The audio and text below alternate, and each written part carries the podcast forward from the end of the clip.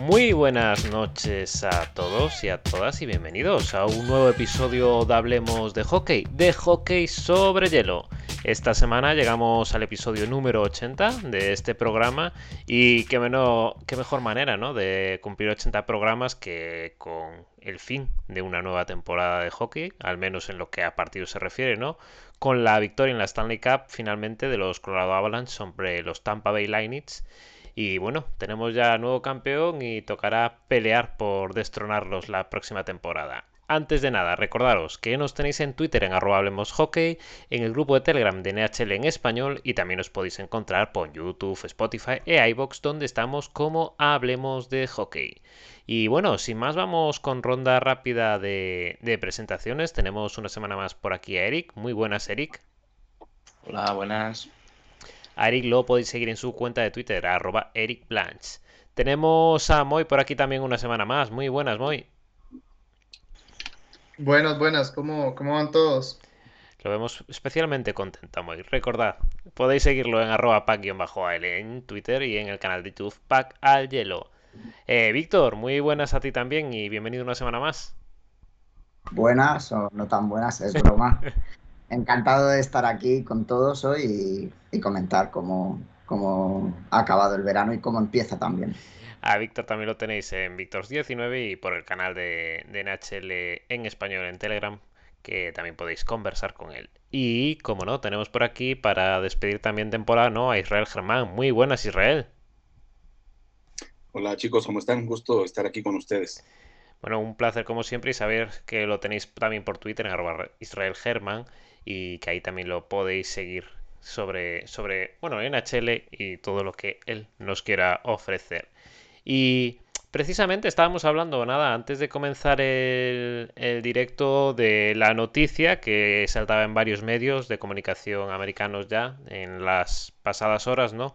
De que los Kings de Los Ángeles se hacían con los derechos de Fiala y bueno, parece ser que se va a una primera ronda de, este año de los Kings y el prospect defensivo de, del equipo de Los Ángeles, Brock Faber. No sé tú, Víctor, por ejemplo, qué opinas de, de el posible nuevo destino de Fiala, que parece ya que, todo indica que será así. Creo que es un muy buen traspaso para los dos equipos. Eh, los Wild eh, por la mala gestión en el pasado que tuvieron en la Free Agency, se han visto obligados a traspasar a uno de sus grandes jugadores, era Fiala o Dumba o, alguien de ese perfil, y al final han optado por Fiala, que tras la gran temporada que ha tenido, pues iba a pedir mucho dinero. Y bueno, han sacado un prospect excelente porque Brock Faber es uno de los mejores prospects defensivos del mundo y una primera ronda por lo que yo creo que han sacado un precio justo para un jugador que no iban a poder renovar. La verdad, creo que los dos equipos están muy contentos. Y Los Ángeles necesitaba un winger top para su conjunto, por lo que es un refuerzo a priori excelente. Vamos a ver luego cómo encaja con el equipo. Muy bien, no sé por ahí quién quiere decir algo sobre, sobre el intercambio. Pues si quieren, eh, yo hago un comentario al respecto. Creo que una de las situaciones que necesitaba, yo estoy de acuerdo con Víctor, creo que necesitaban un alero de, buen perfil, pero digamos, yendo a factores eh, cuantitativos, eh, los Kings fueron la ofensiva 20 de 32 en la liga. Anotaron, estoy viendo aquí, 235 goles por juego, un promedio de 2.87. Entonces, para un equipo que que clasifica a los playoffs, tener una producción ofensiva baja y además que uno de tus defensas clave, como el caso de Drew Dowry, que lo tuviste fuera de, circulación en la, recta final y en los playoffs, pues bueno, entonces quiere decir que es un equipo que ni tiene ofensiva ni tiene una solidez defensiva. Entonces, para los Kings era obligado contratar a un jugador de esta naturaleza, a Kevin Fiala, el, suizo, que viene, hay que decirlo, de su mejor temporada en la liga.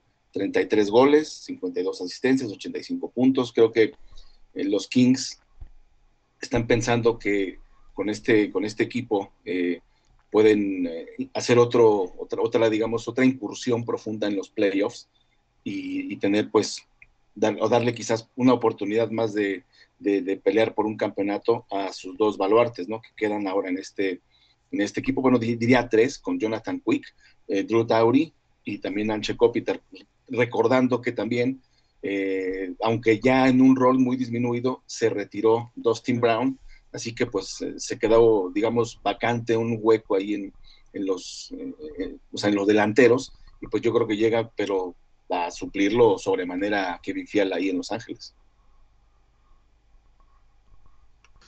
Sí, yo, yo, yo creo que es un buen trade para las dos partes. Kevin Fiala, el, la temporada que acaba de, culminar, fue uno de los mejores goleadores de la NHL, un jugador que realmente rompió su techo y que Los Ángeles Kings esperan que, que ese techo siga sobrepasándose hay algo, hay algo curioso en este trade y es que eh, se comentó mucho que Kevin Fiala podía ir a Devils, que podía ir a, otros equipos como, como Buffalo, por ejemplo. Me imagino que Minnesota, antes de, hacer este trade con, Los Ángeles, preguntó a estos equipos que, que, tenían esa necesidad de un goleador, de un jugador como, como Fiala y a ver, cuando se tiene un tipo de este jugador, no, no hace falta solo con intercambiarlo al, otro equipo y, que vaya a hacer goles al, su siguiente eh, equipo de la NHL, sino que ese equipo tiene que,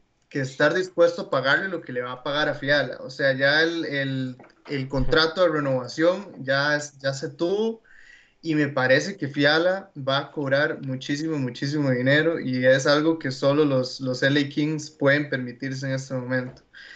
Así que habrá que ver cuánto termina eh, cobrando Fiala. Y es importante también, a raíz de lo que comentaba Israel, la necesidad de, goleadores en, Los Ángeles. Y cierto es que esta temporada ¿no? pues ha, sido una temporada a nivel de números estratosférica para, para Fiala, pero es que la temporada anterior mete 40 puntos en 50 partidos si hacéis la proporción, le sale una temporada a 82 más que decente también. Pero algo que a mí siempre me ha gustado de, Fiala, más allá de su irregularidad, creo que este año no tanto, pero ha tenido épocas en las que desaparece un poco de, de, los focos, es la facilidad que tiene para, para, decidir partidos. O sea, es uno de los jugadores eh, de Minnesota que más eh, puntos de victoria ha dado, ¿no? Ya no solo goles, sino asistencias también, para ganar los partidos. Y eso, junto con, con Kempe, que este año en, los Kings también ha sido el jugador más decisivo para decidir los partidos, pues creo que todo lo que es el ala izquierda les queda más que cubierta, porque encima tienen a Arvidsson en, en, tercera, que yo creo que va a jugar en tercera. Y creo que es muy importante para, compensar las líneas, porque veíamos a Brendan Lemieux eh, jugando en ese ala izquierda en, en, segunda y en tercera este año, y yo creo que acabará relegado a una cuarta con un rol más específico. Y la verdad es que es importante pues, para, para, Los Ángeles para poder tener un, un, camino mucho más largo en playoffs, una llegada de un jugador como, como este. Ahora, como bien comenta Moy, pues a ver cuánto le pagan. Nos comentaba José ¿no? que se hablaba de 7 a 7,9. O sea, 7 temporadas, 7 y 9. Parece, según dice que ya ha firmado, ¿no? Sí, yo iba a decir que me esperaba un salario sobre los 8 millones. Mm, no está mal, ¿eh? Siete y pico, está muy bien, ¿eh? Sí, es un buen contrato.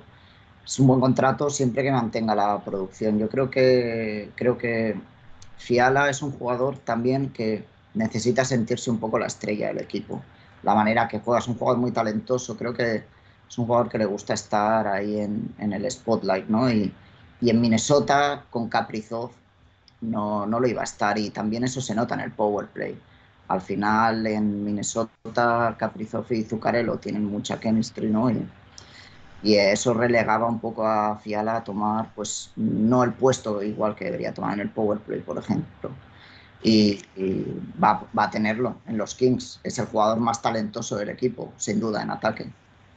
Ahora mismo. Pero, ¿sabes? ¿sabes? Ahora creo que también viene un tema de, de, de, sí, del, salario que se perfila, va, va, a verse obligado Kevin Fiala, que bueno, no es un jugador muy veterano, o sea, sí tiene experiencia en el pero apenas tiene 25 años exacto, pero a lo que voy es que acorde al contrato que va a recibir, o más bien el sueldo que va a recibir, creo que también está obligado en esa medida a ser justo el, jugador que dice, que dice Víctor. Yo también pienso que, que tiene las facultades, que tiene la capacidad, pero no es lo mismo, y lo digo con mucho respeto, jugar en Minneapolis o en St. Paul, que es donde está ubicada la Excel Energy Arena, la casa del, del, Wild, a jugar en Los Ángeles, ¿no? Que es un, es un equipo mercado mucho más, de mucho más específico.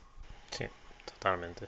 Sí, sí. Aquí, aquí eh, quería mencionar la edad, porque creo que es un punto muy importante. Porque normalmente este tipo de jugadores que quizá pues Fialan no ha estado en el top, pero jugadores pues eso, con un nivel alto y que puedan decidir tanto. Normalmente estos contratos los hacen con 27, con 28, ¿no? Cuando hacen estos movimientos de, de salida de sus respectivos equipos. Claro, Fiala lo hace con 24 o 25 recién cumplidos y es joven. Y creo que ahora se enfrenta a un gran reto porque muchas veces pasa desapercibido lo que comenta Israel de la presión que supone jugar en Los Ángeles. ¿No? O sea, es un, un, punto que hay que tener en cuenta y la presión del contrato eh, sabemos que hay jugadores que no la llevan tan bien. Así que tenemos un año por delante muy divertido de ver con, con los Kings. Y va, va, a tener que asumir este, roles de, de, de, primera línea y va a tener que rendir en primera línea. Eso va a ser interesante. Y también yo creo que, que al final Minnesota, eh, con las dos rondas que va a tener eh, en primera ronda del draft, va a tener eh, la oportunidad de, fichar a alguien bueno para el equipo y alguien que esté al mediano plazo listo para jugar en Minnesota. Pero el asunto del CAP también, y también se le abre la ventana a, a, jugadores como Marco Rossi, por ejemplo, eh, que vayan subiendo al equipo y que ya se vayan notando ¿verdad? En, en, la franquicia, y eso creo que es bueno para, para el equipo de Minneapolis. Pero también va a ser necesaria una renovación en la portería, ¿no? Creo que nada más llegaron ahí, llevaron ahí para reforzar, a ver si hasta dónde llegaban y por la confianza de, del gerente general eh, con Marc André Fleury, porque fueron compañeros en, en, en Pittsburgh, ¿no? Eh, pero realmente no, no hay una, una no, digamos, no hay una posición muy firme en la, en la portería, ¿no? También recordando que, que, pues, que Cam Talbot tuvo una muy buena temporada, de hecho por eso fue al Juego de Estrellas, pero después tuvo una segunda mitad muy complicada, por eso también eh, sí. hubo la necesidad de reforzarse ahí, ¿no? Con, con Marc André Fleury, pero pues también eh, yo creo que la renovación se tendría que dar también en otras áreas, ¿no? Como por ejemplo decía yo en la portería. Sí, y lo que comentaba Víctor al principio, que es un que eh, sacan un prospect eh, más que decente para la liga y para un futuro relativamente próximo. Eh, la ronda del draft yo creo que les va muy bien para, para el discurso de, por eso, de, del equipo que se está creando alrededor de Kaprizov. Sí. pero yo creo que el dejar ir a Fiala también pone los focos en dirección a los despachos para ver a qué traen. Pero yo creo que el equipo sí que es verdad que eh, a futuro pues podríamos decir que es un win-win, pero para el rendimiento automático de, de agosto y septiembre ya eh, necesitas necesitas a, a, traerte a alguien para que cuando empiece la temporada regular pues puedas ofrecer algo más, porque se te ha ido, si no tu mejor ala, tu tercera mejor, tu segunda mejor. Sí, bueno, y va a estar difícil eso con la situación de, del CAP. Y bueno, en portería, antes que comentaba Israel, yo creo que estaba apostando también a que Jasper Wallstead, que es para mí el mejor prospect de arqueros que hay ahorita en la liga, que no ha debutado, eh, pues este año o el siguiente se haga con la portería del equipo. Pero uf, habrá que ver, ¿verdad? También hablar de prospects acá es, es confiar un poco a ciegas y habrá que ver qué termina haciendo Flurry eh, en su carrera de la NHL. Ahora mismo hay que asumir que Minnesota tiene tres años que está con 12 millones de handicap en el cap. O sea, si todos los equipos pueden llegar a 82, Minnesota puede llegar a 70. Entonces hay que ser realistas con las expectativas. No, no podemos esperar que Minnesota dispute las series a equipos como Colorado o otras superpotencias que haya en el oeste que puedan salir, ¿no? Porque con 12 millones menos son dos jugadores de, digamos, de muy buena calidad que no tienes, o tres o cuatro de, de depth, ¿no? Y al final eso es lo que marca la diferencia, ¿no? Como hemos visto con Colorado este año con en los pasados, ¿no? El poder tener jugadores que deberían estar en primera o segunda línea jugando en la tercera. y Minnesota no va a poder esto. Entonces hay que ser realista mm, con las expectativas. Son tres años complicados, pero esto es un buen comienzo para poder tener buenos jugadores en defensa. Tienen al, yo también creo que es de los tres mejores prospects en portería de la liga con el sueco, que ha hecho una temporada excelente en Suecia. Y bueno, lo que les falta ahora es un par de prospects top en ataque. Y Rossi podría considerarse uno. A ver cómo está, ¿eh? Claro, hay, hay incógnitas, aunque ha jugado bien, pero bueno, y Boldi es verdad que es muy joven, ha jugado muy, muy bien este año y promete mucho.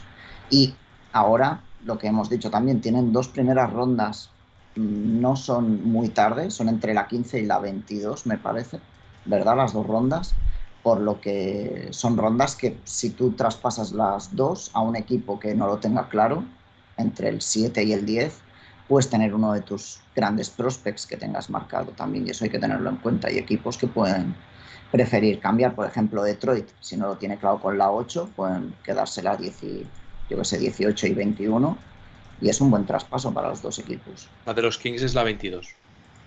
¿Y la de Minnesota? 16, 17. ¿Era? Ya me bailan. No, Minnesota estaba en 24, no, sé si ese es lo que también... 22 y 24. 22 y 24. 24, sí. No, 22 era de, la, de Anaheim, ¿no? procedente de Boston. ¿Y la, que, ¿Y la que llega de Los Ángeles no es la 22? Según yo, no, no es la 19, más bien. No estoy equivocado. Puede ser, puede ser. 19 sí. Bueno, o sea, yo creo que, que, que, está muy bien el análisis que, que todos hemos hecho y muy bueno ese comentario de Víctor para cerrar de que hay que ser realistas eh, con lo que se va a tener que comer Minnesota en estos años. Va a ser difícil eh, ir, ir, con 12 millones menos que todos los demás equipos que lleguen a playoffs, es complicadísimo. Así que vamos a ver cómo lo hacen. Tal vez apuesten por, por jugar, no sé, un poco mal, digamos así, y subir a prospects y ir rozándolos en la liga para intentar ir por, por Mitchkov, que sería, o sea, tener a Caprisofia Mitchkov sería lo mejor que le podría pasar, por ejemplo, a, Minnesota en un futuro, pero de hay que ver. Van a tener que hablar con Caprizov, ¿no? Un poco a ver qué, qué, quiere él también, porque tres temporadas dando pena puede que signifique que Caprizov se vaya cuando se acabe el contrato. Y eso sería terrible perdón, y sobre todo considerando que Kaprizov tiene 24 para 25 años. Él llegó, pues, no, no muy, no muy, no muy jovencito a, a la NHL, pero, pero sí, sí es cierto. Creo que un escenario eh, adverso en, Minnesota podría desesperarlo, pero sobre todo, pues, eh, podría convertirse también hasta en un, en quitar un tapón para, para Minnesota, ¿no? por el tema del, del tope salarial. Oye, muy costoso. Por aquí también, bueno, nos estaban apuntando por acá varios traspasos, movimientos y demás que, bueno, ya analizaremos próximamente. Os lo prometemos desde aquí, desde Hablemos de Hockey. Pero yo creo que tenemos que hablar de algo que ha ocurrido, que ha finalizado, bueno, hace un par de días, ¿no? Y es que los Colorado Avalanche se han hecho con la Stanley Cup tras vencer en seis encuentros a en el mejor de seis encuentros a, Tampa Bay Lightning. Eh, los últimos tres son los que han discurrido después de nuestro último programa. En el primero los Avalanche ganaban en el overtime por 3 a 2. Eh, ganaba Tampa el quinto también por un 3 a 2 y en el último Colorado se imponía 2 a 1. Antes de, de pasaros el turno de palabra, yo creo que tenemos que empezar hoy por Moy, porque Moy ha sido la única persona de este podcast de este programa que ha acertado que ganaban Colorado en seis encuentros. ¿Qué te ha parecido, Moy? Yo ya me lo habían, me lo habían revelado los astros ese, ese Avalanche en 6. Eh, no, primero les voy a decir por qué en 6 y no en 5, como pensaba, porque los últimos eh, ganadores de la Stanley Cup eh, les ha tocado celebrar de visitante, no de local, entonces por ahí lo tenía un poco eh, pensado ese tema. Muy bien. No, ya está. Hay como un rebote, tenemos una sorpresita por ahí que ah, va a aparecer después. y estaba silenciando. ok. No, y pues, y pues yo creo que culmina, eh, bueno, no culmina, pero llega a, un gran logro el proyecto de Joe Sakic al frente de los Colorado Avalanche. Han sido años y años de movimientos, eh, decepciones en temporadas como la, la 2016-2017, eh, en que quedaron de últimos.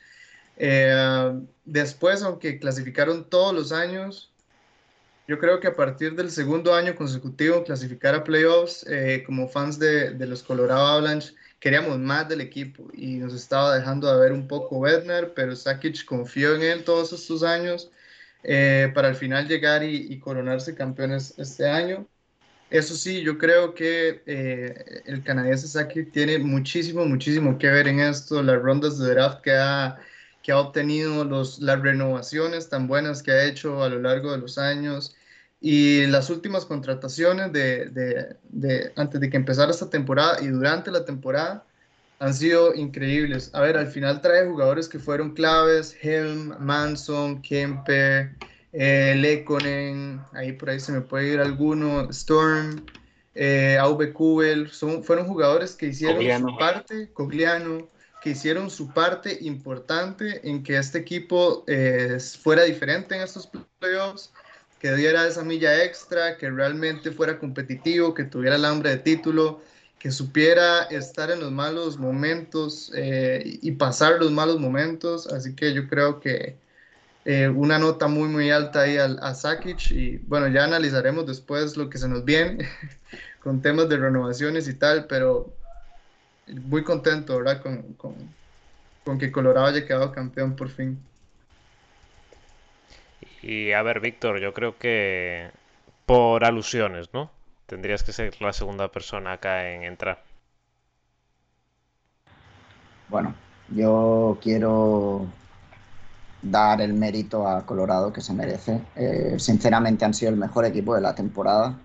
creo que en global nadie puede discutir eso sobre todo a nivel de juego, han sido. Eh, han tenido un juego espectacular.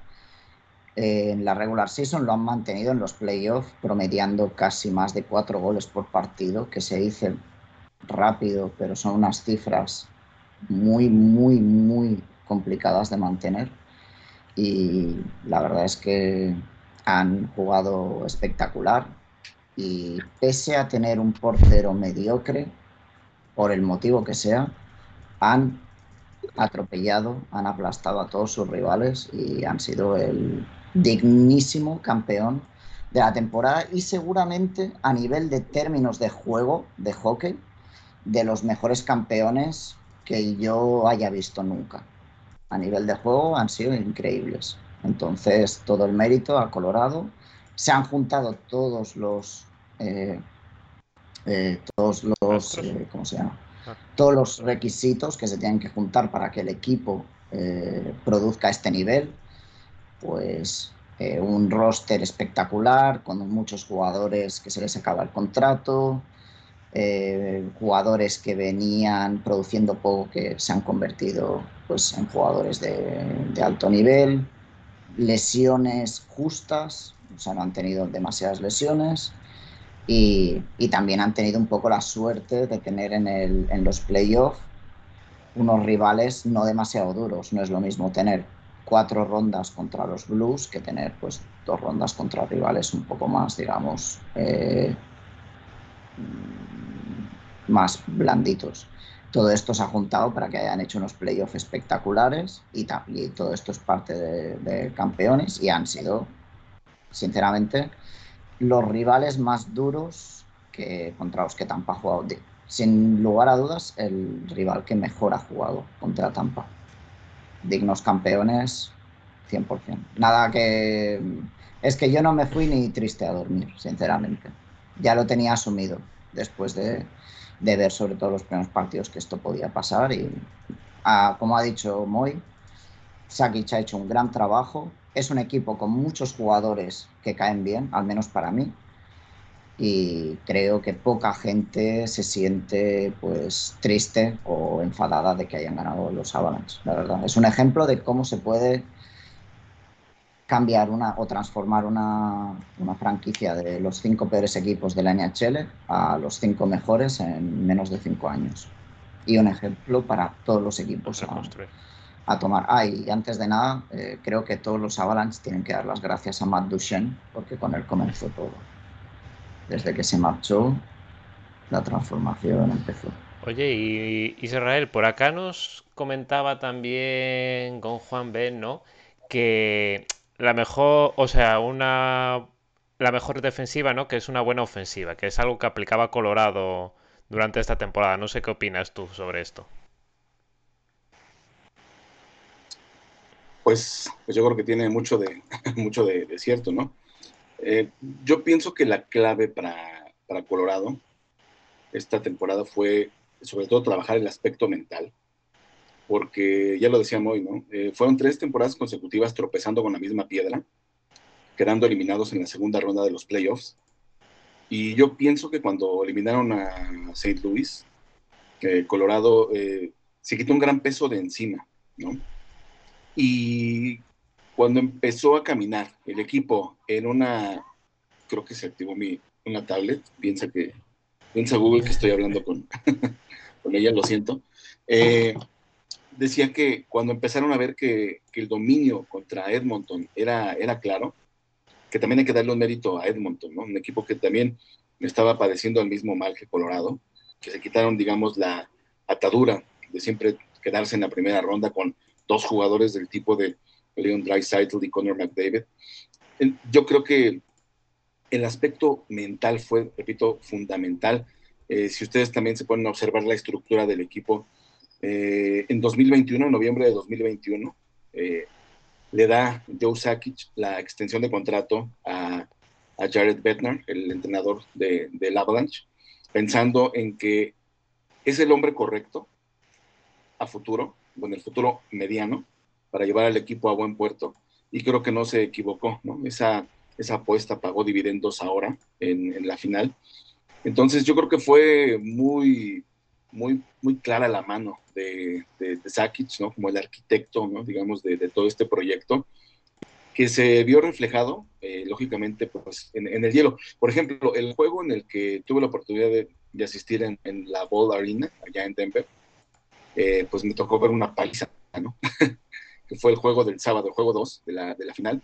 Eh, yo creo que, bueno, no sé, espero que estén de acuerdo conmigo, pero probablemente ustedes han ido a un juego de fútbol, ¿no? De, me fútbol soccer. Y se ve una cosa muy diferente en la tele y otra muy diferente en el estadio, porque sobre todo tienes una panorámica mucho más amplia. Bueno, lo mismo pasa con el hockey.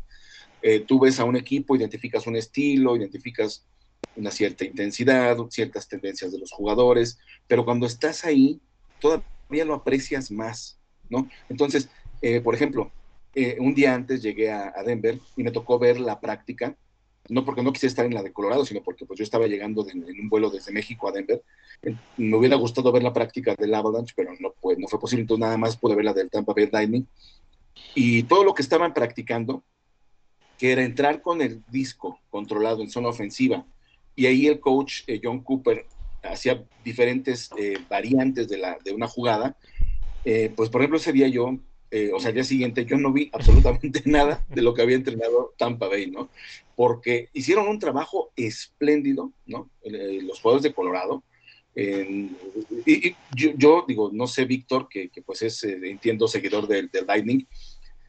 Tampa Bay es uno de esos equipos que, que tiene mucha personalidad en el hielo. Entran a la zona ofensiva con el control del disco. Y tiene jugadores de sobra y de calidad para hacerlo, ¿no?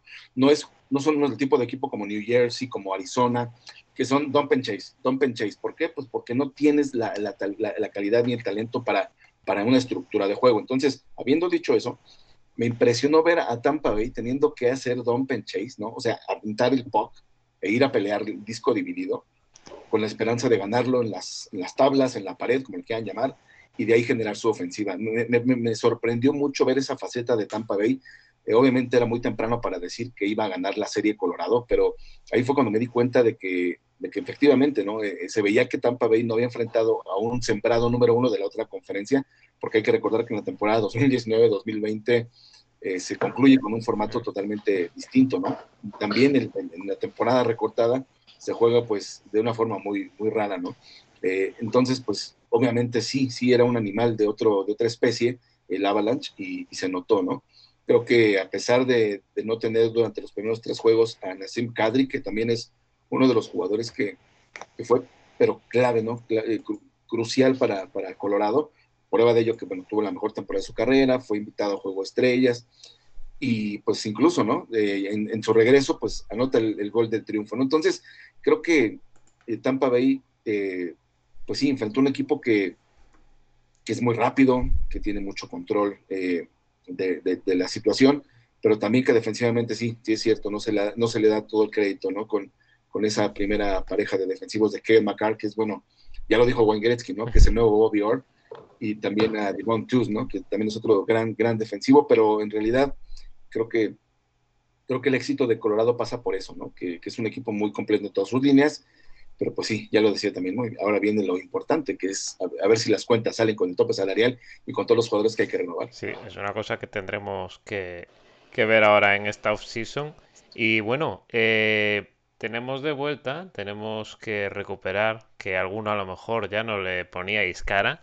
Tenemos a Javi, Javi Ballesteros por aquí. Muy buenas, Javi. Pensé que ya se había retirado, ya estaba en, ruta a ir a, ser exaltado al Salón de la Fama en Toronto. ya, ya me saltaban este año. Joder, ¿cuánto tiempo? Javi, ¿cómo has visto esta final de Stanley y esta victoria de Colorado? Un poco esperada, ¿no?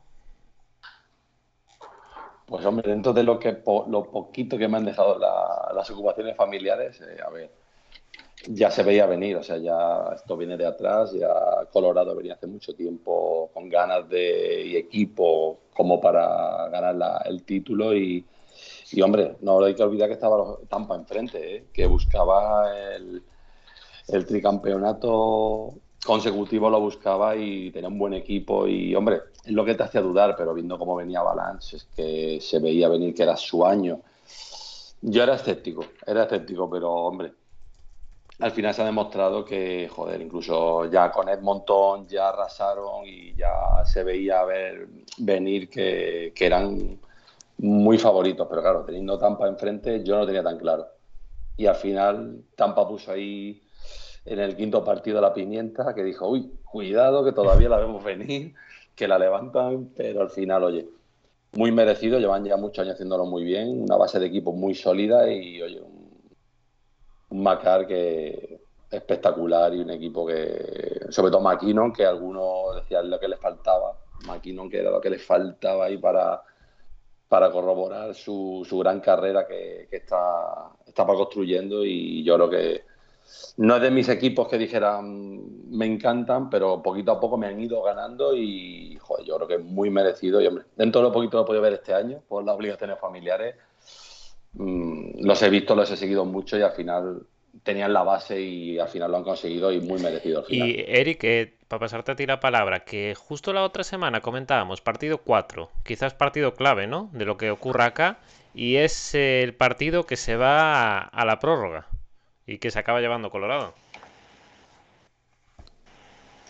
Sí, son, son esos momentos, ¿no? Que una vez lo, lo vives a, todo lo pasado, ¿no? Y, lo quieres analizar una vez ya está el campeonato decidido, eh, te das cuenta de, cómo de importantes son los, los, detalles. Y muchas veces esto luego lo vemos en, los vídeos de documentales de, ¿no? de los, los Avalanche campeones de 2022. Y sale, pues eso, típicas ruedas de prensa de mitad de temporada, Kadri, ¿no? Mejor jugador del partido, a, los dos meses Kadri es el que se lleva el equipo a, las espaldas, eh, se lesiona, todo parece que se va a complicar y justo vuelve y, te gana el partido. O sea, hay, hay, cosas en las que esta es la suerte de los campeones y algo que aquí Víctor creo que lo comentamos, pero no sé si fue en privado o, en el chat, no sé cuándo, cómo fue, y es que Point, por ejemplo, no pudo. Y ahí es donde empiezas a ver ¿no? pues que, se le, que se le complica porque realmente pues en, Tampa ¿no? pues hay jugadores que para mí no, no, han estado al nivel de lo que se espera.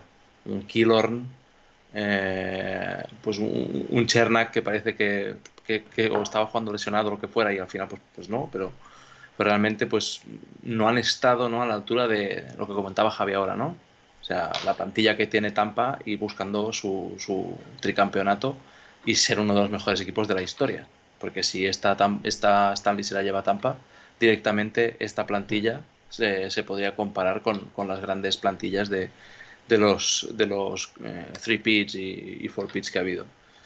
Y en esos detalles de, jugadores que no nadie esperaba nada de ellos, como un Nichuskin, un Lekonen, para mí claves en este, en este campeonato, ¿no?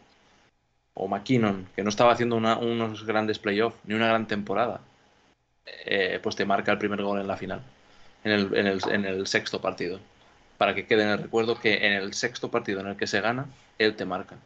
Y ahí, y ahí queda, ¿no? Pues toda esta, esta, esta carrera que, que estaba construyendo que decía Javi, pues él ya tiene una Stanley. Hay otros que no. Un saludo para Edmonton. Yo quiero decir algo, yo quiero decir algo también, y es, es hablando un poco de, de, de, de, Colorado y Tampa. A ver, el, los equipos de Tampa anteriores, eh, digamos, llegan a su, a su peak eh, en la serie contra Dallas, y claramente eh, llegan en un, en un momento complicado con el salary cap, y poco a poco el equipo pues ha tenido que ir disminuyendo, han salido jugadores importantes, ha salido Johnny Gord, han salido etcétera, etcétera, jugadores importantes en el equipo. Por ejemplo, y, también si, es, si bien es cierto que Tampa enfrentó al mejor rival que había tenido hasta ahora, probablemente Colorado también enfrentara a la peor versión de Tampa que, que había llegado a una final, porque el equipo venía muy disminuido. Entonces eso, eso también podría tomarse un, un, poquito en cuenta. Y yo creo que, Eric, también eso de los detalles, o sea, tácticamente eh, Colorado eh, hizo un forecheck que la verdad pues, es, fue increíble, o sea, cómo eh, mantenían a, Tampa en su propia zona, no los dejaban salir eh, eh, correctamente, Lekonen y Chuskin en, en, ese trabajo increíble que realizaron. Y se evidenciaba un poquito de lo que dice Israel, en que Tampa tenía que salir con, sin puck controlado, haciendo ups and chase y, y buscando jugadas que, que realmente de, no eran tan peligrosas como si hubieran llegado con, con puck controlado. Entonces yo creo que eh, también esos detalles de traer ese tipo de jugadores, de traer, de traer jugadores como AV que, que son jugadores fuertes, eh, Cogliano, Cogliano. a ver, no sea físicamente de dos metros Cogliano y pueda ser tal vez a simple vista uno de los más pequeños, los más flacos de, del equipo, pues es un jugador que a, a, todas las luchas, para Pox con lo que sea, para Pox con la cara, con las manos, con los brazos, se le mete a todo. Y, y yo creo que es esa, esa, energía que le hacía falta al equipo y, y, fueron los que al final terminaron haciendo un equipo campeón y también Tampa pues va a pasar a la historia como uno de los mejores equipos que, que ha tenido los últimos años de la NHL. Eh, llegan, por ejemplo, a, las, a, los, a los milestones que habían hecho en algún momento Detroit, en, en, ganando dos standings seguidas.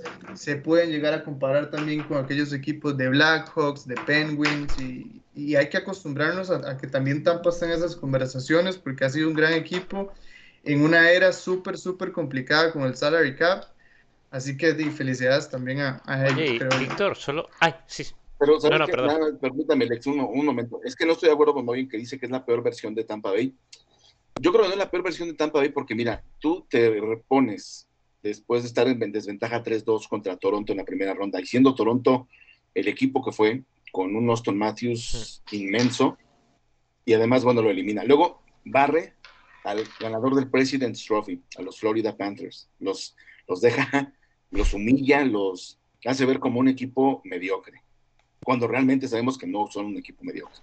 Después, está bajo 2-0 en la serie contra Nueva York, con los Rangers, y le da la vuelta con cuatro triunfos seguidos. Yo creo que, yo creo que todo eso hay que analizarlo, ¿no? Es decir, eh, no, eh, obviamente coincido contigo en cuanto a que se tuvo que deshacer de piezas importantes en el transcurso de los dos años en los que fue campeón por el tema del tope salarial, porque se incrementó el valor de algunas de sus piezas que no pudo pagar y que obviamente sabemos cuál es la naturaleza de una liga que tiene un tope salarial rígido, pero no se puede desestimar este equipo de Tampa Bay, ¿no? Es decir, eh, y además, bueno, también con la, con la baja, con la, con la lesión de, de Brandon Point, es decir, sí hubo varias cosas que, que, creo que que, hay que ensalzar de Tampa Bay, ¿no? Eh, y, hay, y hay un punto, Israel, que yo creo que en, más que la peor versión de Tampa, como decía eh, Moy, yo creo que sí que es la versión más cansada de Tampa.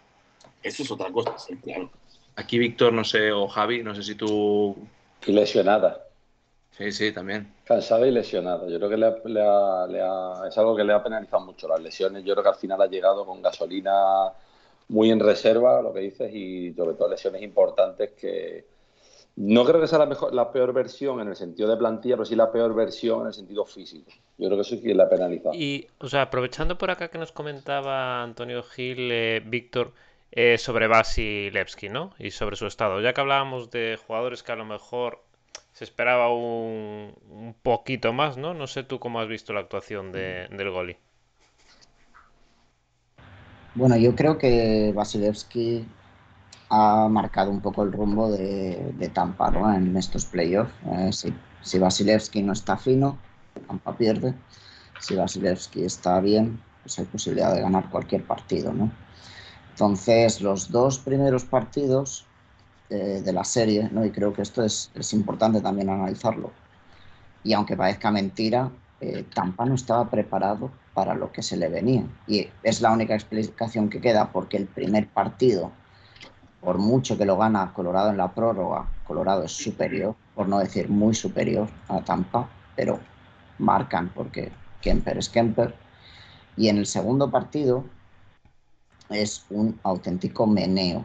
Y yo es de las pocas veces, solo recuerdo contra Toronto, primera ronda, primer partido de estos playoffs, ver a Tampa Siquera como estaban como pues por encima de ellos lo que estaba pasando no, no sabían qué hacer o sea Tampa hacía cosas que no tienen ningún sentido la recuperaba Hetman sin nadie cerca despeje despeje ilegal y, y esto lo hacía Hetman lo hacía McDonald's lo hacían jugadores de los de los que no deben hacer estas cosas y eso es porque estaban totalmente eh, abrumados, no, no, no, se esperaban todo lo que se les venía, ¿no?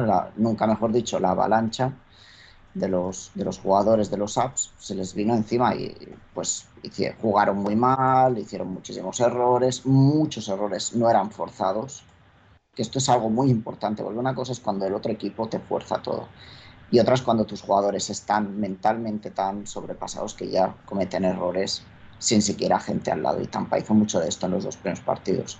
Y Vasilevsky siguió el rumbo de los jugadores. Los jugadores jugaban mal. Vasilevsky se comió siete. Y se comió siete que podrían haber sido 13. Y no exagero, ¿eh? que se paró cuatro o cinco breakaways y tal.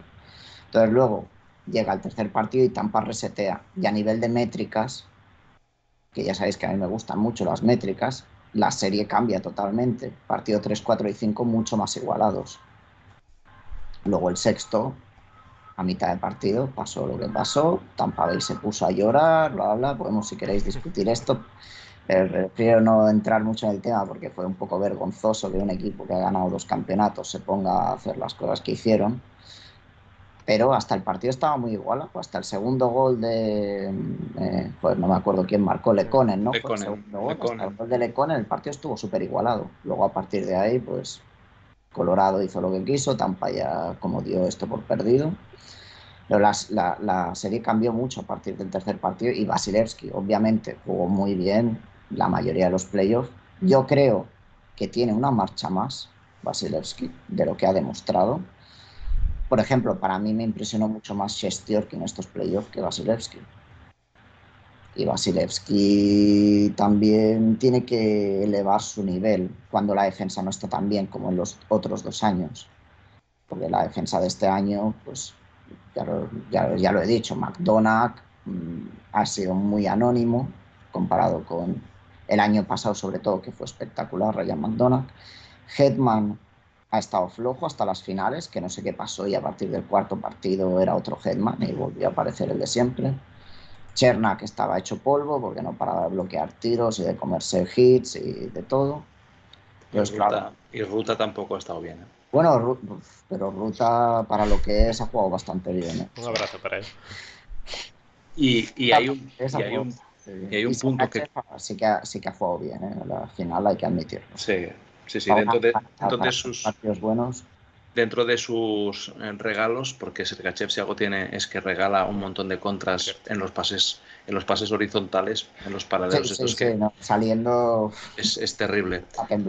hay un punto que antes, pues cuando comentaba los de los detalles, hay otro que creo que es importante. Eh, cualquier aficionado del hockey de los últimos 5 o 6 años que haya visto jugar a Tampa eh, ha podido ver cómo Cooper es, eh, hablando mal, una mosca cojonera. O sea, es muy pesado con los árbitros. Es un entrenador que sabe que tiene un crédito, sabe que puede enfrentarse, que puede retar, porque realmente los está retando a los árbitros Sí. y, y se pone muy pesado, pero nunca lo ves llorar como se le ha visto llorar en estas finales. Y esto, Claro, cuando ves esta desesperación, perdido así, no estaba en una situación de perder como hasta ahora. pero cuando ves, porque además yo, y además quien me conoce eh, lo sabe, a mí de Tampa lo que no me gusta es Cooper. O sea, yo creo que es un entrenador que es, que es muy poco galán muchas veces y le quita mérito y imagen a la plantilla. Pero Bueno.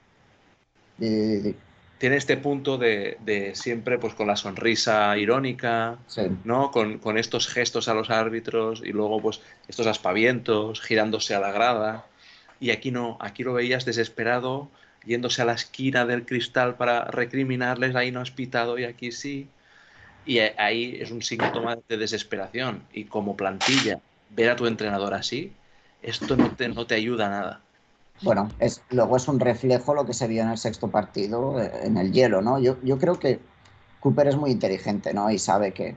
Y, y esto no lo digo porque es Cooper, o sea, yo esto lo he dicho también cuando era Cassidy, cuando lo eran Trotz, Cassidy salía a llorar en quinto, sexto partido contra Tampa, los árbitros, bla, bla, bla. Esto para mí es inteligente, o sea, si tu equipo no se ha visto favorecido, o en tu opinión no se ha visto favorecido y quieres tener una ventaja, pues tú juegas con la prensa, y juegas con la liga y con los árbitros, y tú lo dices. Para mí esto no es, no es ser un llorica, para mí esto es ser inteligente, estás intentando ganar una ventaja para tu equipo. Ahora, Es que sabes cosa- que yo no estoy de acuerdo, Víctor, porque creo que tienes un prestigio y ahí, ahí sí estoy de acuerdo con Eric. Eres el entrenador del equipo bicampeón, entonces no puedes apelar todo el tiempo a estar debatiendo los goles de tu rival, sobre todo cuando no tienes los elementos, ¿no?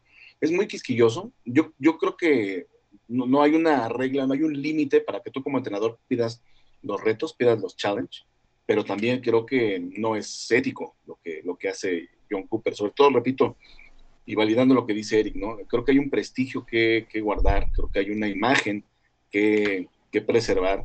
Eh, yo te lo creería de un entrenador como Turiñí, ¿no? Por ejemplo, de los, de los Coyotes, que sabes que, que tu equipo no tiene el capital humano como para pelear y que a lo mejor lo único que puedes apelar, apelar de vez en cuando es a, a, a rebatirle a los árbitros, oye, es que era offside, oye, es que hay un high sticking, eh, oye, es que está bien, es, es uno de los equipos más, más jodidos de la liga, está bien, pero del de Tampa Bay Lightning, de John Cooper con todas sus estrellas, yo creo que eso no habla bien, Víctor, es mi humilde opinión, de Pero- pedir en exceso esto, yo creo que eso no es inteligencia para mí. Eh, estamos, eh, es que aquí hay un tema, el tema de la ética, y aquí nos estamos olvidando de que esto es un deporte multimillonario en el que Exacto. ganar lo vale todo. Y a mí, Correcto.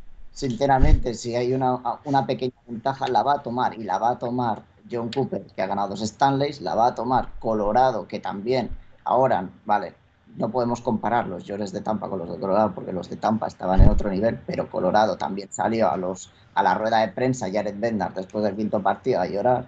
Y esto es normal que se quejen, es que hay una Stanley y hay que ganar Sí. una pequeña ventaja de cualquier manera. Y nos podríamos meter en otros temas extradeportivos Ajá. que no hace falta meterse aquí, pero es que es normal esto. Y, y está muy bien tener la, joder, la, pues la clase, ¿no? Sí. Y la ética y todo esto está muy bien, es muy pues de hockey, pero luego al final hay que ganar, es lo que importa ganar. Y, pero a mí no me ha gustado la imagen que dio Tampa en el sexto partido en el hielo, sobre todo después del segundo gol. Eh, me pareció muy lamentable eh, lo que hizo Maroon, que bueno, le reventó el stick a Manson. Luego el, la jugada que dura como 45 segundos en la que hay como cuatro acciones que son lamentables de McDonagh reventando a Helm, luego Stampos chutando al árbitro, Maroon reventando a otro, o sea, fue muy lamentable. Era un Helm. equipo desquiciado. Herm, tercera Stanley, ¿eh? Sí. Ojo, ¿eh? eh, ¿Cuántos años después? De, de 16 años, creo. Una cosa es que estaba el dato. ¿No era 2006? ¿No, 2008? Sí, está. Sí. Bueno, pero era, como una distancia, era una distancia muy, muy grande. A mí, a mí, por ejemplo, en eso del árbitro, sinceramente, si yo fuera Tampa y uno de esos lloriqueos termina en algo bueno, a mí la verdad es que me vale, por mí que llore todo lo que quiera llorar, al final hay una Stanley por medio, ¿verdad? Claramente uno, uno estando... Sí, dime, Víctor. Y hay otro factor en estos lloriqueos. Yo creo que muchas veces, o sea, hay que intentar mirarlo de un factor, no, o sea, sí que no está bien, pero hay que intentar mirarlo de un factor como más allá, ¿no? Por ejemplo, Colorado empata el partido, vamos a decir, ¿eh? Empata el partido uno a uno, tienen el momentum. Si tú te dices, sabes que a lo mejor ha pasado esto, lo que sea, ¿no? Que decían que si le había tocado Pau, que no sé qué, que decían, no había nada. Pero tú, si paras el partido cinco minutos, estás parando el momentum de Colorado. de Colorado. y estas cosas son de veterano y son cosas que Claro que no le gusta al aficionado medio, pero si tú eres un ganador, estas cosas las sabes. Igual que a nadie le gusta que Marún se meta en las trifulcas o pique al portero y tal, pero estas son las cosas de veterano que hacen que el otro equipo se, se, frustre y tal. pero, pero ojito, ojito que por ejemplo, por ejemplo, eh, hay un hay un gol en offside que le pitan a Bob Byron que ni siquiera es Cooper el que lo reclama, es, es eh, Corey Perry, y que gana, eh, y, que por Corey Perry van y lo revisan y, termina siendo upside. Si, ese, si eso termina en gol, yo la verdad creo que... Perdona, Moy, ¿estás hablando del mismo Corey Perry que ha perdido tres tardes seguidas? Por aquí apuntaban que ah, demasiado. Sí, pero estoy de acuerdo con Moy, si ese gol se valida para Colorado, la posibilidad de barrida se hubiera asomado en el mismo juego. ¿eh? Mm, sí, sí, sí. Y que todo esto lo, lo, que hay que, o sea, lo que hay que intentar sacar es hablar de que Colorado, o sea, si todas esta, si Tampa se ha comprado de esta manera es porque Colorado era claramente superior en el hielo. Y creo que nadie, nadie puede, ni el, ni, ni el fan más, más, más fanático de Tampa puede decir lo contrario. O sea, Colorado era claramente en el hielo el equipo superior por el motivo que sea, pero básicamente para mí porque estaban su, o sea, su, eh, su roster estaba totalmente infravalorado en el cap, o sea, el rendimiento que han tenido con sus contratos era totalmente por debajo del mercado y ya está, y Tampa pues ha hecho lo que ha podido para intentar hacer el tripit y, y no ha habido manera porque Colorado, pese a un portero que se ha comido cuatro o cinco goles por encima de lo esperado, aún así han ganado y han barrido a la mayoría de rivales. ¿eh? Esto, esto hay que tenerlo en cuenta. ¿eh? Kemper a nivel estadístico ha sido el peor portero de los Y ahí lo está, con la copa. Sí. Y ahí ha ganado. Era, era históricamente uno, de los mejores porteros en ganar la Stanley Cup, o sea, el registro estadístico. Disculpa, Israel, ahí. No, perdóname, no, lo que, lo que decir es que tiene razón Víctor, pero es curioso cómo en el papel un Philip Grubauer era un mejor portero que, que, que lo que era Darcy Camper y lo que son las cosas, ¿no? Imposible pensar eso. Hace dos años nunca hubieras dicho eso. Y aquí, Javi, tú como, como, Coyote. como tus coyotes. Es que en Arizona lo hizo muy bien, pero es que lo que decís, no podría ser mejor. Es que, y fíjate, ha ganado la Stanley y lo que decías, hace un par de temporadas jamás diríais que eh, iba a ser el que iba a, a, ganar una Stanley Cup, pero viendo el rendimiento de Arizona decías, hostia, aquí hay portero. Y oye, mira, al final no siendo de los mejores porteros precisamente de la liga, ahí la tiene, levantando la copa. Sí, sí, sí. Yo aquí, y volviendo un poco al, a la pimienta, ¿eh? ¿eh? esto es como cuando en el soccer, ¿eh? en el fútbol de aquí, en el minuto 70, que van 1-0 en la final, ya, ya, ya no se juega. Ya no se juega. Ya todo el mundo está en el suelo. O sea, les... el tiempo. Yo es que eso no puedo. Que sí, que, que podemos hablar de que es para ganar, para, para cortar los contraataques tal. Pero a mí, o cuando, se, o cuando el flopping, ¿no? En la NBA, un James Harden, etcétera, lo odio. Y mira, ahí está, James Harden, un tío que promediaba 35 puntos por partido, ponen la norma de, del flop de no, de no, recibir los dos tiros eh, libres eh, tal y baja a 20 puntos por partido y con una incidencia en el juego nula. Pues yo celebro este tipo de decisiones. Pero yo entiendo la parte que decís de, ostras, no, vamos a, a sacar de quicio a ver si conseguimos, eh, pues eso, parar el juego, etcétera, ¿no? Pero, pero reconozco que a mí estas cosas me, me, me enervan, me enervan. El otro hockey, la picaresca. Es que Eso que es, eso es. Que pasa que es como en el soccer. Si añadieron luego 15 minutos o 20 minutos más al partido de todas las veces que se tiran, ya verás cómo dejaban de tirarse. O se acabó con una norma o- como lo que- dices del flop. O que pararan el tiempo. Efectivamente. ¿Está? Pero bueno, al final es de momento vale y es el otro hockey y oye, te da títulos. sí, sí.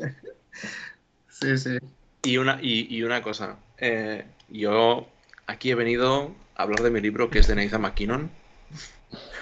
Yo no puedo irme sin, sin, sin alabar, porque sí que es verdad que, que tampoco han sido unos playoffs espectaculares, pero si tú ves los puntos que ha anotado no son pocos tampoco. No, no. Pero más allá, pero más allá de los puntos, tiene un, un aire, y aquí quien, lo, quien quiera compartir, que lo comparte, quien quiera negarlo, que lo, que, lo niegue.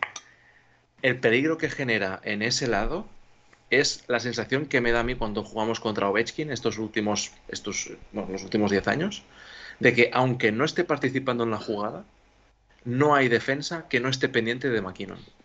Y eso Sí. ha generado muchísimos espacios a todo el ataque.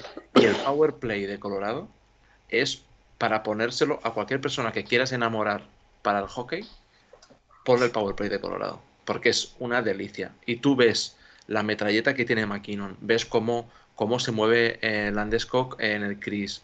Cuando está Kadri que está sano en el bumper, es un espectáculo. Y todo esto muchas veces lo genera el tener gente tan peligrosa, aunque luego te metan un gol o diez. Oye, en la Eric, serie. no, Eric, perdona, Eric, Moy, solo una cosa, que- porque por acá por el chat nos decía Dale, Antonio, dale, dale. ¿no? Que ya has dado la turra por Twitter con Maquino.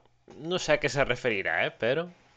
Aquí ya te... Bueno, Bueno, Nani te dice que eres Eric McKinnon Blanche. Eh, ¿Quién? Nani. Ah, bueno, pues perfecto. Es, es- es un, es, un, un gran cumplido. Sí, perdona, Moy.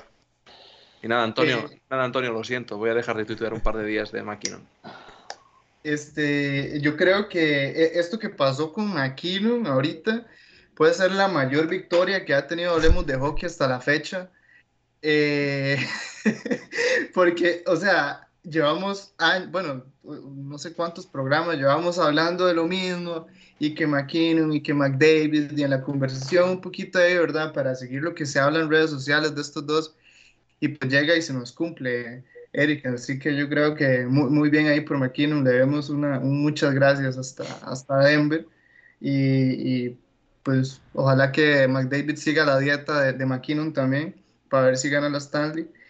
Y eh, quería decir que, por ejemplo, usted como, como fan de, o todos como fans de otros equipos de la NHL, me preguntan a mí si me importa que McKinnon no haya ganado el Conn Smith, si me importa que McKinnon no haya hecho 32 goles, creo que los hizo eh, McDavid, eh, puntos, perdón, no me importa. O sea, McKinnon rindió lo que tuvo que rendir, McKinnon fue el líder que tuvo que ser, jugó los minutos que tuvo que jugar, apareció cuando tuvo que aparecer y punto, listo, se fumó. Ahí está su nombre en la, en la Stanley Cup grabadito y listo. Eso es, lo que, eso es lo que importa. It Y worth ya. it. Sí, exacto, exacto. Pues yo quiero dar un poco de salseo a esto, porque. Y, me va, y, y a Eric ahora va a empezar a negar con la cabeza después No, de no, todo no, lo que no. le he dicho Max. Pero yo ahora mismo es, es que. Y después del sexto partido que marca el gol del empate y asiste en el gol ganador. Pero ahora y sin quitar de nada que es, ha sido un gran líder de Colorado, creo que ha sido una parte importantísima del vestuario y, y a nivel del hielo también. Creo que McKinnon es un jugador que cuando las cosas le van mal a Colorado hace que vayan de mal a muy mal. Y ahora voy a explicarme por qué. Y creo que el líder del equipo, no, el líder no, o sea, el mejor jugador del equipo y con diferencia es Macar. Y con mucha diferencia, además. Sí. ¿eh? Pero yo Eso- como líder veo más a Landeskog, ¿eh? Sí. Bueno, Como jugador está claro que Macar está Macar dominando es la liga. Está dominando la liga, indiscutible. sin duda. Y el Conn Smythe no ha sido regalado, ha sido, o sea, los números que ha hecho Macar ha sido de Total. jugador generacional. Pero la cara más visible de Colorado es, Nathan McKinnon, ¿no? Yo creo que puedes decir que, el Conn Smythe y que el Norris Trophy se lo lleva, obviamente, digo, pues de defensa, ¿no? Eh, Kate McCall, pero creo que la cara más visible sigue siendo Nathan McKinnon. Pero cuando, cuando, al equipo le va mal, Nathan McKinnon es un jugador que se frustra muchísimo. y en partidos 3, 4 y 5 eso se puede ver muy claramente porque era McKinnon coge en el medio campo el pack, se hace todo el campo, chuta, chute fácil para Vasilevsky, siguiente jugada. Es un jugador que se convierte bastante poco de equipo, es un jugador que se convierte muy individual. Y esto se vio sobre todo en el tercer, en el cuarto y en el quinto partido. Multitud de y un chute fácil. Pero ¿cómo, le niegas, ¿cómo le niegas eso a, a, uno de los mejores patinadores de, de, la NHL y, por ejemplo, que apareció en, en, fases anteriores, por ejemplo, contra San Luis, cuando las cosas estuvieron feas contra San Luis, McKinnon fue el que apareció y McKinnon fue el que, el que dio ese, ese golpe para, para, avanzar de fase. Está bien que tal vez en estos playoffs, eh, eh, en la final, tal vez no tuvo momentos de desesperación, sí, pero por ejemplo eh, en el último partido es el eh, anota, digamos, y anota y, cambia el juego. Entonces yo creo que también es importante eso de McKinnon y no quería dejar la oportunidad tampoco de resaltar eh, lo de Nichuskin. Está bien, Macar, increíble. Macar fue, es una estrella, es el mejor probablemente defensa ofensivo de la NHL, generacional. Lo es, lo es. Es, es increíble, es extraordinario pero Nichuskin, los playoffs que se hace son increíbles y ahí están los detallitos, ¿verdad? Esos son los pequeños detalles, los detalles. Oye, decía, eh, Blink 182, ¿no? All the small eh. things. Sí, exacto, all the small things, sí. Eh, por ejemplo, que en Tampa en su momento lo aportaban Palati Point, o sea, Nichuskin y ese tipo de jugador que aporta esos pequeños detallitos, ese forecheck, eso, forzar esos errores, esos, esos shots que el equipo necesita para bajar la intensidad en algunos momentos. Ha sido eh, en esta final principalmente uno de los mejores jugadores y en el partido del 7 no, el primer partido, yo creo que pone una de las actuaciones individuales más sorprendentes de un jugador en las finales. O sea, yo creo que Nichuskin debe estar top 5 de actuaciones en finales de Stanley Cup. Ese día, o sea, fue increíble lo de Nichuskin. Muy, es que no es un insulto a McKinnon, ni a Landeskog, ni a Rantanen decir que Nichuskin ha sido el mejor jugador ofensivo de Colorado en las finales, porque ha sido un jugador que ha generado muchísimos goles, muchísimas asistencias, un peligro constante, un forecheck sin, eh, sin parón para mí ha sido el mejor jugador de Colorado en ataque. Nadie se acordó de Rantanen. No. Que no, ha, hecho, que no ha hecho nada. Ha estado flojillo Rantanen. Bueno, fue líder en puntos, con ocho asistencias, pero sí tiene razón Víctor. Oye. La impresión es que Nichuskin ha sido el jugador más peligroso en ataque. Sí, para mí, Macar, totalmente sí, y, eh, un game breaker, ¿eh? porque la, la, transición de defensa-ataque que te, bueno, no solo Macar, ¿eh? Bayram eh, también. La transición que te dan ambos jugadores es que es la Tampa no tiene eso, por ejemplo. Bayram, Bayram va a ser estrella. Bayram en unos años va a ser estrella. Está rozándolo y hay que, hay que probablemente renovarlo rápido porque es un gran, gran defensa. Eh, por ejemplo, e, en Macar, ustedes saben que yo no veo un 100, digamos, de nota, un jugador 100, creo que le hacen falta algunos eh, aspectos defensivos y que en algún momento pierde las jugadas. Por ejemplo, en el último gol eh, de la victoria de Tampa, es el jugador que pierde el pase, que va a buscar al jugador, un error muy infantil, la verdad, que cualquier persona que haya jugado hockey y más que todo defensivamente sabe que eso no se hace. Él pierde un poco la cabeza y, provoca ese error yo creo que tiene un poquito que aprender ahí en lo, en defensivo, pero lo va a ir aprendiendo con los años. que tiene? 23 años apenas. Entonces.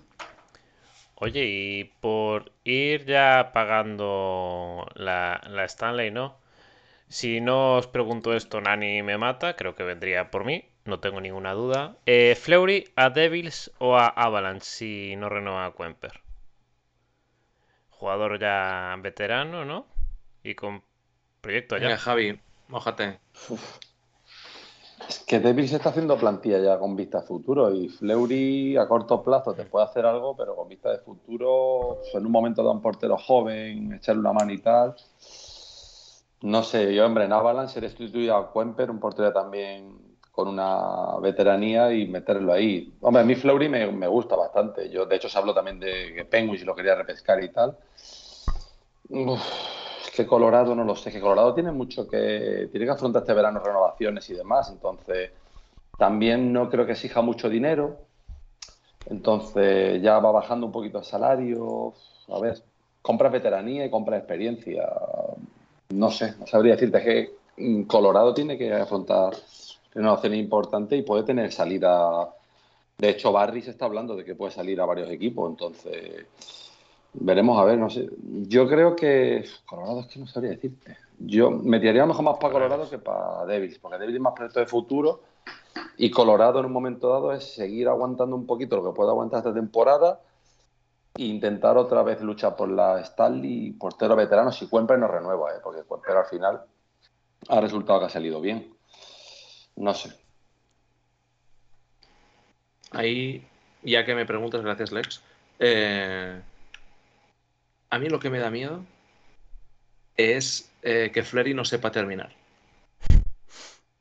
Sí. Porque creo que tiene un legado muy bonito y creo que, aunque no levantara la copa con, con Vegas, creo que su su estatus y su reconocimiento subió, porque además venía pues de salir mal eh, de, de Pittsburgh y siendo él el que no quedaba como el pues el jugador maltratado, ¿no?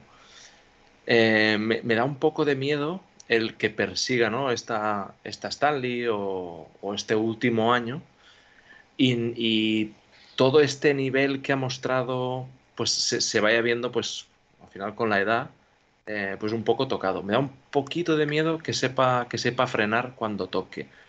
Dicho esto, yo por ejemplo a, a, a Pittsburgh yo le, yo le hacía el hueco, siendo el titular. Pero claro, creo- aquí... Yo creo que en Vegas hizo pico. Ahí tocó, llegó arriba, no consiguió la Stanley. Y yo creo que es lo que dices tú. Ya va bajando y es verdad que aporta veteranía, experiencia. Y a lo mejor no ve el momento de retirarse, pero sí que sigue aportando veteranía y un momento dado ponerlo cerca de un, de un portero joven, aunque lleve un par de temporadas y tal. Al final, quieras que no, eso lo tal. Pero yo creo que el pico lo hizo en Vegas y no consiguió la Stanley. Bueno, pues no sé si alguno más. Sí, perdona, Yo, yo, yo digo, eh, el señor Marcos Andrés Flores a Toronto Oye, como segundo portero. Habrá que renovar a Campbell o Pero no sé. Pero ¿sabes qué? Eh, yo creo que, y por ejemplo, yo creo que una de las razones por las que, acuérdense que cuando sale o cuando, eh, digamos, termina eh, la- el contrato o el vínculo entre Fleury y los Golden Knights, eh, por la cabeza de Fleury pasó el retiro. Tuvo mucho que ver que fue la organización de los Blackhawks, de los Chicago Blackhawks, que le dijo, bueno, ¿cómo ves? ¿Te interesa? ¿Cómo ves? Eh, ¿Te gusta el proyecto? Obviamente yo creo que él aceptó por tratarse de la ciudad de Chicago, por tratarse del equipo de los Blackhawks, y eso fue un proyecto que le interesó mucho a, a, a Marc André. Sin embargo, eh, yo pienso que, que ahora depende más de, del proyecto deportivo. O sea, sí es cierto que creo que él quiere todavía ganar una copa más, pero también pienso que tiene que ver mucho por una decisión familiar. Eh, de hecho, en, en, últimas eh, fechas, eh, Fleury ha puesto, digamos, como, un, como, un, como, una razón de peso a su familia para tomar una decisión en cuanto a su carrera. Entonces, eh, New Jersey puede ser una, una, un destino atractivo, pero para el equipo. Después de la mala temporada que tuvieron en la portería, ¿no? con los retrocesos de Blackwood, de Blackwood etcétera, yo pienso que, que, que, él caería ahí, pero perfecto, ¿no? Como mentor para Blackwood y pues como un muy buen suplente. Sin embargo, ¿qué tan atractivo sería para él ir a New Jersey, ¿no? Que obviamente podría vivir en, en, en Manhattan, no hay problema, pero vamos, eh, creo que son cosas que tendría que ponderar eh, Marc André para saber si sigue su carrera o, en caso de seguirla, dónde la sigue, ¿no? Toronto puede ser un buen escenario. Para 38 años ya, ¿eh? Sí, yo, yo en serio, yo ya fuera de broma, creo que Toronto es un buen destino para, para Flurry. Eh, A ver, es un, es un camerino que ya vimos que acoge muy bien a ese tipo de mentores cuando veíamos el, el, documental de, de, All or Nothing eh, que acogieron en su momento a Jumbo. Ajá. Eh, yo creo que podría ser, podría ser ese, ese el escenario. También creo que para Flurry vamos a tener que esperarnos eh, que se vayan moviendo los equipos porque se le podrían abrir huecos interesantes. Se le podría abrir un hueco, por ejemplo, en Florida Panthers junto a Spencer Knight, si llega a salir Bobrovsky, si llegan a mover ese gran contrato que hay en Florida. Eh, atractivamente, por ejemplo, estos estados eh, económicamente son mucho mejor para este tipo de jugadores por cuestiones de taxes y ese tipo de cosas. Y yo creo que podría ser muy atractivo también Florida, un equipo maduro que va a ir por la Stanley y no creo que vaya un equipo de nuevo como Chicago o como Minnesota que no están listos para ganarla. Creo que va a ir un equipo que esté listo y vaya por todas a ganarla. Exacto. Sonó fuerte para Washington ya antes de firmar por Minnesota. También sería un buen destino. Hay que tener en cuenta que Colorado eh, se queda, bueno, Kemper es agente libre, lo que Colorado ahora mismo solo tiene a, a, Franz, a François. François o Fran, Francus, sí, no como quieras. Como, como quieras va a decir François, pero lo he dicho, no, no. Pero bueno, Pavel, dejémoslo en Pavel. Eh, creo que es el único portero que tienen en contrato ahora mismo, que ha demostrado que no es portero suficiente para, para, bueno, para playoff. Entonces ahí tienen que tomar una decisión importante en Colorado, que hacen en portería, vuelven a traer a Kemper, fichan a un viejo conocido como Barlamov, traer a Fleury, por ejemplo, tienen que tomar una decisión importante ahí. Porque la temporada que viene no van a tener el mismo roster. Y, el, y la portería, seguramente otro año, con la misma portería no les sirve para ser campeones. Eso hay que tenerlo también en cuenta. No es sostenible ese nivel en portería a largo plazo. Bueno, pues si os parece, eh, vamos a despedirnos con el futuro de Fleury en el aire, como no, que seguro que a lo largo de esta off-season nos tocará volver a, mencionar al bueno de Marc André. Eh, bueno, antes de nada, comienzo rondas de, de despedidas. Javi, muchas gracias por estar aquí de vuelta, que ha sido todo un placer. Pues es un placer mío volver a estar con este gran equipazo y a ver si ya las cargas familiares y todas las responsabilidades me permiten estar más asiduamente y volver a dar el ritmo con vosotros, que, es un placer estar con vosotros y un montón de ganas. Muchas gracias, Javi. Eh, Víctor, muchas gracias a ti también por estar acá una semana más. Gracias a vosotros y nada, volver a decir que felicidades a los Avalanche que han sido más que justos y dignos campeones de la Stanley Cup. Eh, Eric, ya entre risas, muchas gracias a ti también. a vosotros, Javi, un placer volver a verte, de verdad. Qué ilusión me ha hecho. Israel, un placer como siempre. Eh, Moy, muchas gracias por ahí a ti también. Pues gracias a todos los que nos han escuchado a lo largo de esta temporada. Eh, pues sí, súper contento con la copa, pero falta ahora lo que se viene la próxima temporada. Gracias a Israel y también a Javi por volver. Ojalá que el próximo, el próximo, la próxima temporada esté otra vez siempre acá de titular. Primera línea, Javi. No dejo el backup. eh, y por último, pero no menos importante, Israel, muchísimas gracias una vez más por estar aquí con nosotros y compartir el rato. Es un gusto siempre estar aquí con ustedes, Lex. Ahora, Víctor, que no tenía el gusto de, de conocerlo.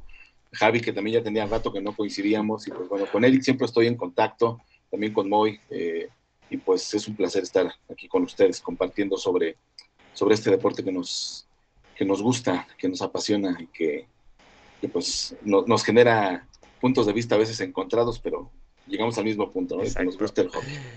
Bueno, pues con esto nos despedimos hasta un nuevo programa de Hablemos de Hockey. Recordaros antes de nada, podéis seguirnos en Twitter en arroba Hablemos Hockey y también estamos por el grupo de Telegram de Nachen en español y en YouTube, Spotify e iBox nos podéis encontrar como Hablemos de Hockey. Y sin más, ya os dejamos tranquilitos y con la alegría para Colorado, como no. Adiós.